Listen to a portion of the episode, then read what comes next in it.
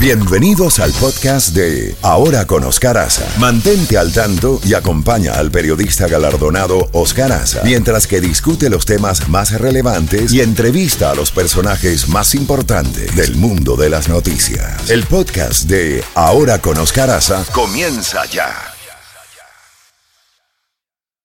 Z Mañana. Una mañana diferente. Ahora con Oscar Aza. Disfrútala en Z92. 8 y 31 minutos y ya tenemos en la línea telefónica al coronel Evelio Otero, coronel retirado de la Fuerza Aérea de Estados Unidos, ex jefe de operaciones de inteligencia en Qatar, experto en seguridad y consultor militar de Gemini Industries. Eh, Evelio, gracias por atender nuestra llamada en la mañana de hoy. ¿Cómo ves la situación eh, en esta fecha en el operativo en la franja de Gaza? Eh, las declaraciones que se han estado ofreciendo de dividir a la franja de Gaza en dos y eh, tratar de mm, em, no solamente eliminar al grupo terrorista jamás, sino establecer una ocupación casi permanente por parte de Israel. ¿Cómo ve esa posibilidad y la retaliación que pudiera producirse en el mundo islamista, en los extremistas musulmanes, ante esa situación en la franja de Gaza? Buenos días y bienvenido como siempre. Muy buenos días, Oscar. Dios te bendiga y Dios bendiga a tu eh, hermosa radioaudiencia. Eh, pues contestando tu pregunta, eh, te puedo decir, los israelitas están comprometidos a la eliminación de la presencia de Hamas en Gaza, como ya todos sabemos.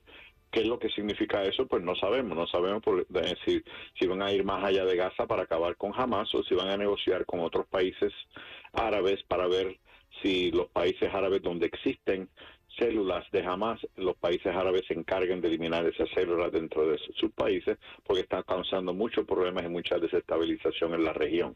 Y la, si uno lee los periódicos del, del, del, área, de, los, de los países del Golfo, expresan cierta, expresan eh, eh, una, una, un, afecto por la situación palestina pero no siente ningún afecto por la situación de Hamas. Es más, no están dispuestos a poner eh, su reputación eh, en la línea por un grupo como Hamas.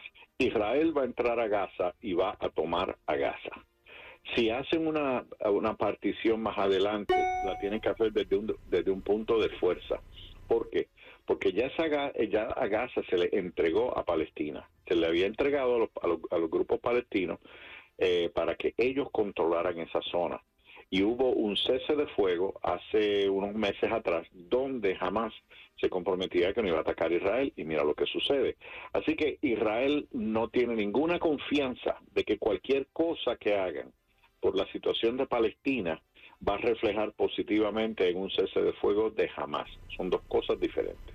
Ahora bien, eh, todos indican, principalmente el gobierno israelí, de que la cabeza de la serpiente es Irán que Irán continúa tras bambalinas eh, suministrando no solamente armas y protección a Hamas, sino también a Hezbollah. Fundamentalmente a Hezbollah se han producido ciertos ciertas escaramuzas en la parte norte de Israel, en la frontera con el Líbano. ¿Realmente crees que existe un, peligro real de que eh, Irán entre en el conflicto? ¿Qué haría Estados Unidos en ese sentido? Bueno, Estados Unidos ya tiene posicionados dos, eh, eh, eh dos grupos de guerra en la zona que pueden responder a lo que sea. Aunque el compromiso de ese, de ese plan es el apoyo de Israel y más en la situación de Gaza. El Comando Central tiene una serie de planes de operaciones. Eh, no es uno solo, la gente piensa que es uno solo, pero no son varios. Y estos fluctúan entre el, despliegue de fuerzas de, de, de barcos a tratados internacionales de defensa con los países árabes en la zona, tratados con de, común de, defensa por Israel, eh, eh, que, se, que se negociaron en la administración anterior. Pero la presencia de Irán siempre ha sido un dolor de cabeza, no solamente para Estados Unidos ni para Israel, sino también para Jordania, para Irak, para Saudi, Saudi Arabia y para los países del Golfo los Emiratos Árabes, Qatar, Bahrein, etcétera. Todos esos países no tienen, no se les ha perdido nada en Irán. Van a hacer todo lo posible por bloquear Irán en lo que en lo que ellos estén tratando de hacer.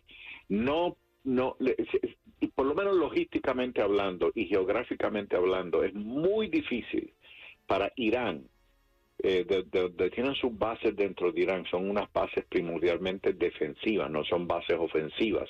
Si fueran bases ofensivas estarían alrededor de la frontera, estarían alrededor del Golfo, eh, donde tienen eh, muy poco.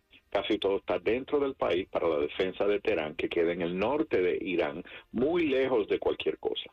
No solamente Estados Unidos tendría problemas de atacar a Irán, a, Teherán y a los otros países eh, eh, eh, amigos en el área se les haría muy difícil, sino también Irán. Irán tiene que sobrevolar por encima de Jordania, por sobrevolar por encima de Irak para hacer cualquier ataque en Israel. el apoyo que ellos le estén dando a Hezbollah es un apoyo terrestre, es un apoyo de, de carga, de misiles, de este tipo de cosas, pero no tienen la capacidad de, enviar tanques, de enviar el equipo pesado eh, de artillería que, fueran a necesitar en una, una ofensiva abierta contra Israel y francamente ningún país en el, en el medio oeste eh, va a apoyar cualquier situación que le dé mano abierta a, a Irán. Así que Irán está ahora está probando qué es lo que pasa, está, está suavizando el terreno a ver qué tipo de reacción tiene, pero hasta ahora Hezbollah sí ha hecho ataques, pero son más ataques de distracción que otra cosa, el cual Israel los ha manejado muy bien, eh, eficientemente, rápidamente, pero su concentración sigue siendo Gaza. Eh, Hezbollah es como, en estos momentos puede, puede desarrollarse, no creo, pero se puede desarrollar. Ahora mismo es más una molestia que otra cosa. Finalmente, coronel Evelio Otero, se cumple un mes hoy del ataque de Hamas a la población civil israelí. Como pasa el tiempo, ya pasa un mes. ¿Quiere esto decir que esto va a ser una guerra larga? Wow, eh, como dijimos en una conversación que tuvimos tú y yo ah, al principio de esto, todo depende del rol de Estados Unidos, porque no solamente es una presencia militar, es una presencia diplomática.